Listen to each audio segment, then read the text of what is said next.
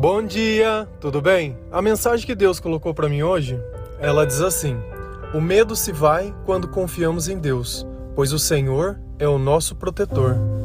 Senhor, tende misericórdia de nós. Perdoa, Pai, todos os nossos pecados. Livra-nos de todo mal. Nos afasta de tudo aquilo que não vem de ti. Nós agradecemos, Senhor, por mais esse dia, pela presença, pela palavra, pelo alimento. Aceita, Senhor, essa nossa oração esse nosso louvor, pois nós te amamos, bendizemos, adoramos, somente tu é o nosso Deus e em ti confiamos. Eu acredito que a maior expressão de medo é quando a gente vê uma criança pequenininha que está perdida dos pais, né? Você olha na cara dela, ela está aterrorizada. Olha para diversas pessoas sempre muito maior que elas e ela simplesmente não encontra um rosto conhecido. E a gente percebe que quando essa criança encontra o pai, todo aquele medo, ele se vai. Todo aquela, aquele pavor, todo aquele choro, ele se extingue, né? E simplesmente o coração ele se acalma. Ainda que aquela criança pudesse racionalmente medir que de repente tivesse pessoas mais fortes que o pai dele, pessoas maiores, pessoas que teoricamente poderiam trazer mais proteção para ele, mas o, a confiança que ela tinha no pai, aquilo que ele depositava nele, todo o amor que ele já tinha recebido, nada desses outros atributos faria qualquer tipo de sentido. E é assim que acontece conosco.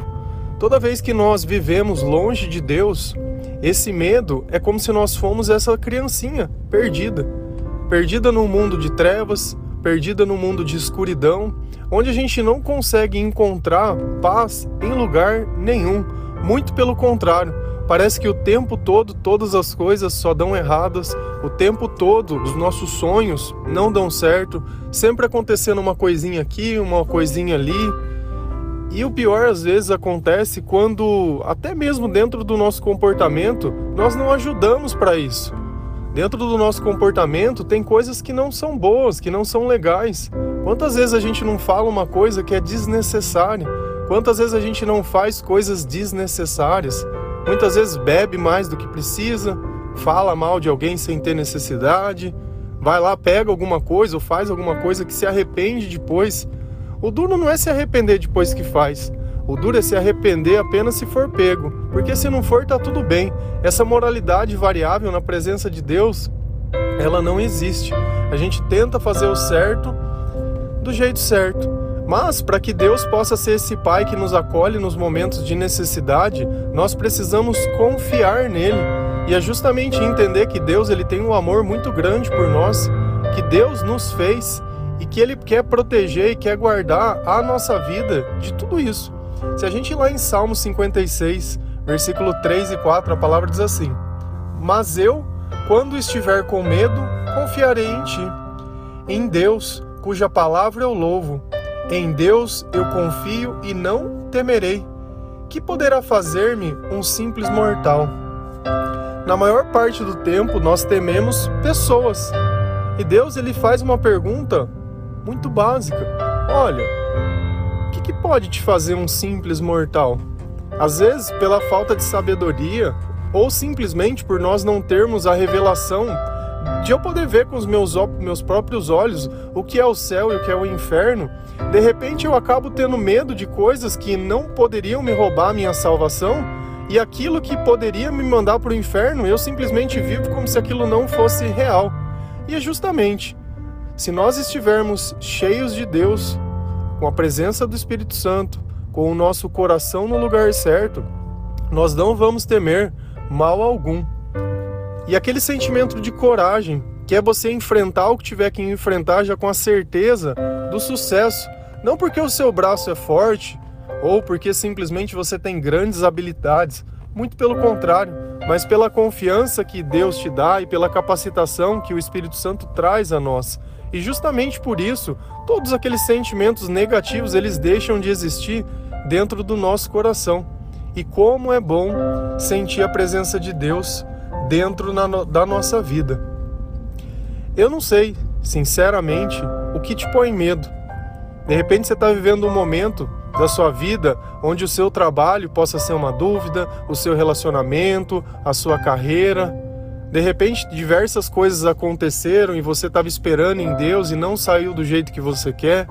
Mas uma coisa que a gente precisa ter é paciência, porque as coisas de Deus são no tempo de Deus, não são no nosso. Deus não é Deus só quando ele faz o que eu quero no tempo que eu quero. Se ele me deu a vitória no dia que eu achei que eu orei, ótimo, glória a Deus. Se ele não fez porque não era a hora ou não vai ser daquele jeito, ah, então Deus não gosta de mim, Deus não escuta as minhas orações. Nós temos que ter um pouquinho de confiança. E confiar é justamente isso, sabendo que cedo ou tarde, bem ou mal, desse jeito que você espera ou de outro jeito, as coisas vão começar a acontecer dentro da nossa vida, dentro da nossa família. Só que a primeira família que a gente tem que formar é a família com Deus. Não adianta a gente querer ter um relacionamento com outras pessoas se a gente não consegue nem se relacionar com Deus. Certamente que todas as outras nossas relações elas vão fracassar, porque sem o perdão, sem a misericórdia, sem a verdade, não tem relacionamento que dê certo, principalmente sem o respeito. Quando falta o respeito, sobram as palavras duras. E desse jeito, não tem como. Um coração que se fere com palavras ao tempo todo, quando se espera que o outro faça aquilo que quer que faça e não o que ele quer fazer, vive uma relação de escravidão e ela não vem de Deus. Onde tem o Espírito de Deus, eu não canso de falar, tem liberdade. Então eu tenho que saber escolher a liberdade da escolha do outro do outro poder fazer o que ele quiser, do jeito que ele quiser, e ainda que dentro do teu crivo da moralidade você encontre que aquilo não é certo, mas as consequências é da vida dele e você tem o direito também de não querer ficar perto. Tudo isso é liberdade. Cada um faz o que quer dentro das escolhas. Que a gente não pode é porque você escolheu uma pessoa, você achar que você vai modificar ela para caber dentro dos teus interesses. Isso não. Isso não. Eu posso sim aconselhar muitas as pessoas a viverem uma vida melhor, mas Jesus ele nunca vai obrigar você a viver essa vida melhor. Jesus nunca vai obrigar você a confiar nele, porque a confiança é algo que vem do coração, assim como o amor. Não tem como a gente obrigar uma pessoa a nos amar. As pessoas amam simplesmente porque amam.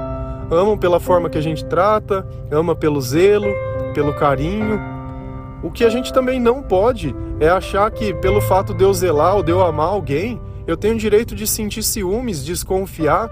Então eu pego algo bom e acabo transformando em algo terrível. Acabo prendendo e aprisionando uma pessoa e confinando ela de todo mundo, sabe? Estragando a experiência dela de viver, como se a minha falta de segurança, de confiança, fosse um motivo mais que justo para mim ceifar toda a liberdade dessa pessoa. Isso também não existe. As pessoas têm que ter o direito de escolher. Nós devemos sim ser exemplos, nós devemos sim semear a palavra no meio das pessoas para que todos possam escolher da forma que Deus ensina. E isso é bom, e isso é maravilhoso.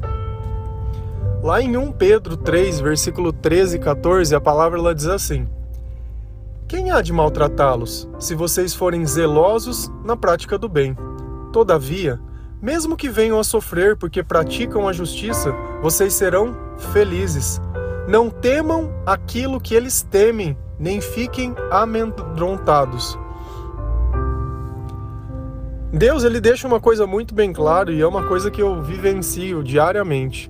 Se o Senhor estiver conosco, ainda que o mundo tenta nos maltratar, dizer coisas desagradáveis, vir querer falar um monte de coisa que a gente sabe que não é verdade, a presença do Espírito Santo dentro do nosso coração faz que o que o nosso ouvido escute, mas o nosso coração não sinta. Então é a mesma coisa como se fossem palavras vazias ou palavras ditas de uma língua que eu não compreendo. Então, não faz a menor diferença esse tipo de ofensa. Mas essa passagem ela tem um toque todo especial quando ela diz assim: Não temam aquilo que eles temem.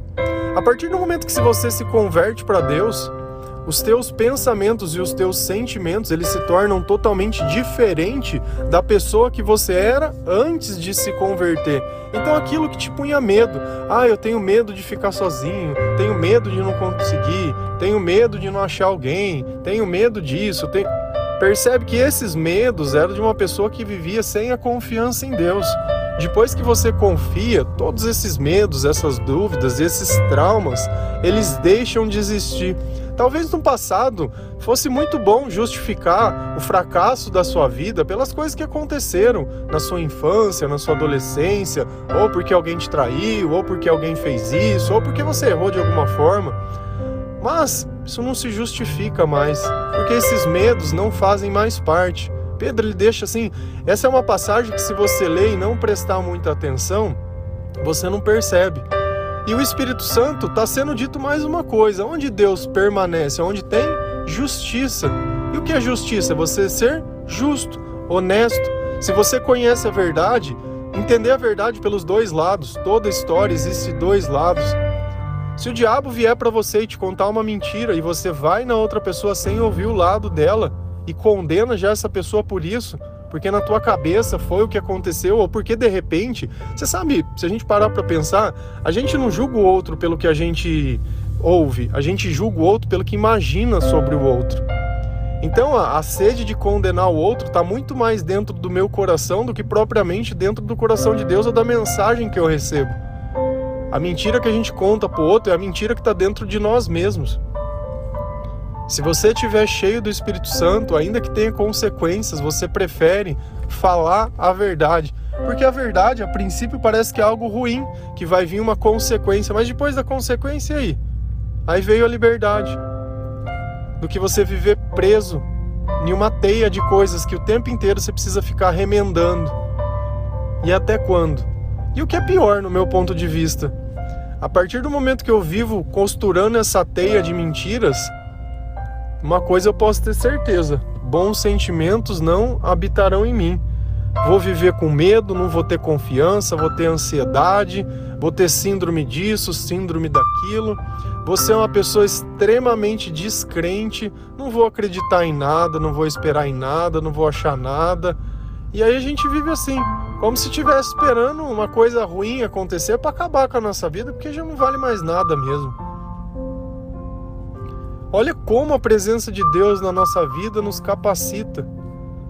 Deus tem parte das palavras que está lá em Josué, ele diz: Olha, seja forte e corajoso, ó, mãos ao trabalho, vamos, filho, vamos, vamos refazer, vamos, vamos seguir o nosso propósito, vamos seguir o nosso trato, o nosso combinado, vamos juntos ser mais fortes.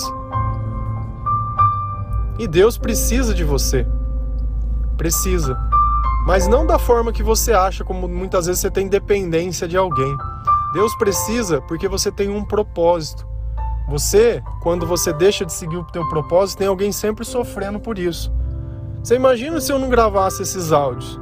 Quantas pessoas não têm vindo sendo transformadas? E eu, por não obediência, não gravasse. Como que você ia receber essa mensagem? Como que você poderia ter encontrado esse caminho? Como que você poderia estar melhorando, encontrando essa vida? E às vezes é isso que você não enxerga, porque você não se sente parte da igreja. Eu no começo eu não me sentia parte da igreja. Não me sentia parte da família de Deus, não me sentia parte do reino. Não, não me sentia parte de nada. Sabe? Não me fazia. Mas hoje não tem como eu não ser parte.